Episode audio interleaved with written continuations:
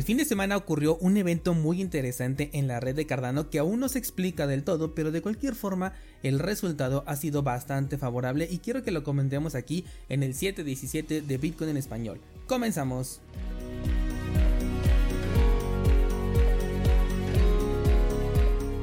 El precio de Bitcoin tuvo un movimiento bastante interesante el fin de semana. En este momento, si yo me voy al marco temporal precisamente de una semana, eh, me voy a dar cuenta que bajo la estrategia que personalmente utilizo ya tenemos la confirmación del cambio de tendencia. ¿Cuál es esta estrategia? Eh, si el precio se encuentra por encima de la media móvil de 20 periodos en el marco temporal de una semana, para mí significa un, eh, un, movimiento alcista y si está por debajo es un movimiento bajista. En este caso tuvimos una ruptura la semana antepasada con una vela bastante fuerte que yo te decía que era muy complicado o que yo veía muy complicado que no confirmara el movimiento y efectivamente la semana pasada confirmó eh, con una segunda vela alcista que cerró más o menos cerca de los 23.400 y en este momento lo único que podría llegarme a preocupar es eh, que nos vamos a encontrar con la media móvil de 200 periodos la cual es aquella que más utilizan las personas para considerar un cambio de tendencia. Por eso te decía la semana pasada que me iba yo a esperar a que llegara a este nivel más o menos de los 24.500 o 25 para dar el banderazo de salida a las ideas trading porque a partir de ella podríamos considerar que realmente estamos en un movimiento de cambio de tendencia.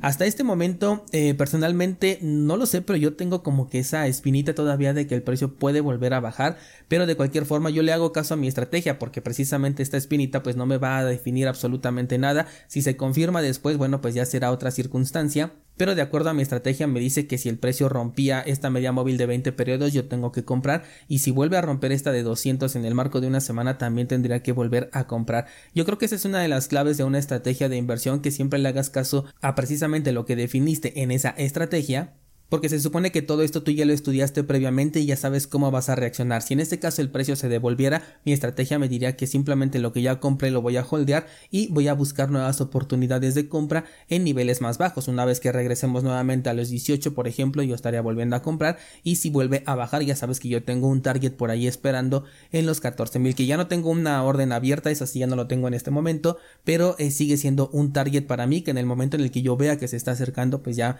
me voy preparando para poder de realizar una segunda compra. Todo esto porque así es como lo marca la estrategia que personalmente utilizo. Entonces hay que estar pendientes esta semana a ver qué ocurre en el nivel de los 24.500 o 25. Yo creo que sí los vamos a tocar. Así que vamos a ver qué es lo que ocurre en esta semana. Los voy a mantener informados. Recuerda que en Instagram normalmente cuando aparece un movimiento interesante te lo publico ahí con el gráfico y su eh, pequeña explicación. Bien, pues pasemos a nuestro tema del día y es que la red de Cardano tuvo un colapso temporal el fin de semana luego de un error provocado hasta el momento por una transacción considerada por los nodos validadores como inválida y esto provocó que el 50% de los nodos se reiniciaran. Al momento de grabar este episodio todavía no se sabe con certeza qué fue lo que causó el problema, así que seguramente le vamos a dar seguimiento a este tema a lo largo de la semana. Sin embargo, los resultados fueron bastante positivos, ya que los nodos se reiniciaron de manera automática y siguieron operando con normalidad. No se llegó al 100% de inmediato, pero sí a más del 80% de la actividad que estaba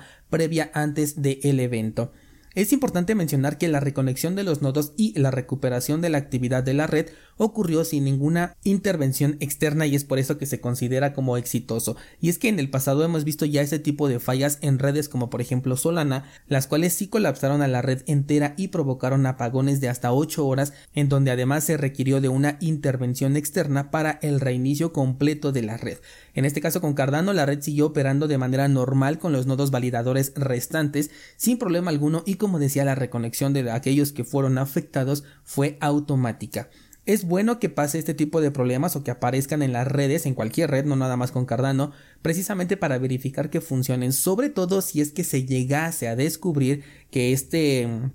que esta transacción maliciosa que hasta el momento es como lo están manejando fuese un movimiento intencional, es decir, una especie de ataque para intentar vulnerar la red. Todo esto en cualquier red es positivo siempre y cuando por supuesto salga ventajoso porque le agrega a su historial un evento de resistencia a diferentes ataques y entre más registros de intentos de ataques no exitosos tenga una red pues se vuelve mucho más sólida como por ejemplo la red de Bitcoin. Esto es algo además de lo que no hice mucho comentario la semana pasada en el episodio de lunes con el comentario que me hicieron sobre Ethereum y su capacidad de ser actualizable. Y es que cada vez que una red se actualiza vuelve a estar digamos en un periodo de prueba con respecto a posibles vulnerabilidades o ataques. Y en el caso de Ethereum o cualquier red que se actualice constantemente, esto significa que constantemente se va a encontrar con la posibilidad de sufrir un ataque porque hubo una modificación al código que si no se revisa bien puede terminar dejando un hueco de seguridad abierto. Esto de nuevo, por ejemplo, lo hemos visto un montón de veces con Solana, donde arreglan algo y vuelve a fallar, y así hasta que ya perdimos la cuenta de cuántas veces ocurrieron estos eventos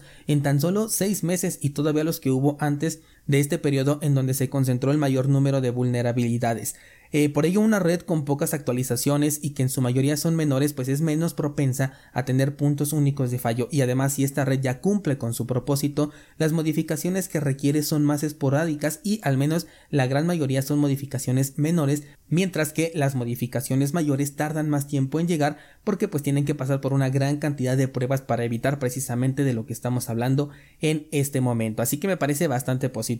lo que ocurrió con Cardano. Si se llega a saber que esto fuese un ataque será todavía eh, más positivo, no nada más con Cardano porque sabes que el proyecto pues le tengo eh, cierta confianza sino con cualquier red porque nos permite precisamente ver las vulnerabilidades que tiene o bien lo resistente que es ataques. Sin la existencia de estos problemas, estos errores o estos ataques, pues nos quedaríamos únicamente con lo que nos dicen los desarrolladores por detrás de cada proyecto que siempre nos van a vender el suyo como la mejor propuesta cripto que te puedes encontrar en el mercado, así que por eso es que considero que sobre todo los ataques son bastante positivos en este sector.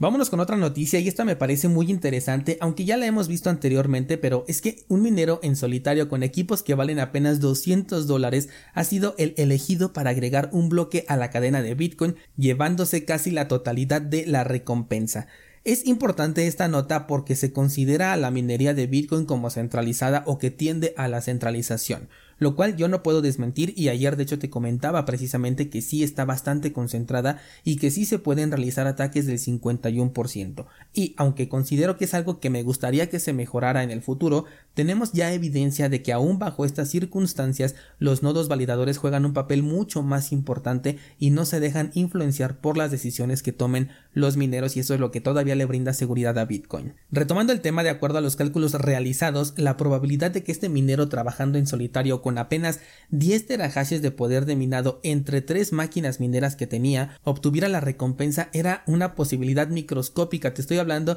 de uno entre casi 27 millones de oportunidades. Aún así, este caso no es aislado porque de hecho el año pasado te hablé en un solo mes de tres mineros solitarios que también consiguieron esta esta recompensa. ¿Qué podemos sacar de esta nota? Bueno, pues que en primera cualquiera puede ser minero de Bitcoin aunque tenga bajas posibilidades de obtener una recompensa. Ahora la competencia sí está muy desnivelada porque las granjas mineras tienen un gran poder de minería concentrado, pero aún así siempre vas a ser considerado por las reglas del consenso de Bitcoin, aun si tu poder de minado correspondiera apenas al 0.000 y así durante 7 ceros 37% que fue precisamente lo que tenía este minero de posibilidades de ocurrir dejando de esta manera a la minería de Bitcoin como una democracia un poco elitista por el coste que representa la inversión de estos equipos. ¿Es perfecto? Por supuesto que no, y espero que se busque una alternativa en el futuro, pero por ahora la evidencia nos ha demostrado que aún con la minería concentrada y un ataque del 51%, Bitcoin sigue siendo resistente. ¿Qué opinas descentralizado? ¿Consideras que esto es un problema para Bitcoin en el futuro o solamente es una imperfección que podemos llegar a solucionar más adelante? Recuerda que el día de hoy subo nueva clase a cursosbitcoin.com eh, mañana te cuento algo, algún cambio que estoy haciendo por ahí que creo que te va a parecer bastante interesante y que voy a empezar a trabajar el día de hoy. Si todo sale bien, voy a dar el primer paso y te lo comento ya eh, en el podcast de mañana. Por el momento déjame tu opinión en los comentarios o bien en el grupo de Discord sobre este problema eh, o posible problema de la minería centralizada. Eso sería todo por el día de hoy, muchas gracias y hasta mañana.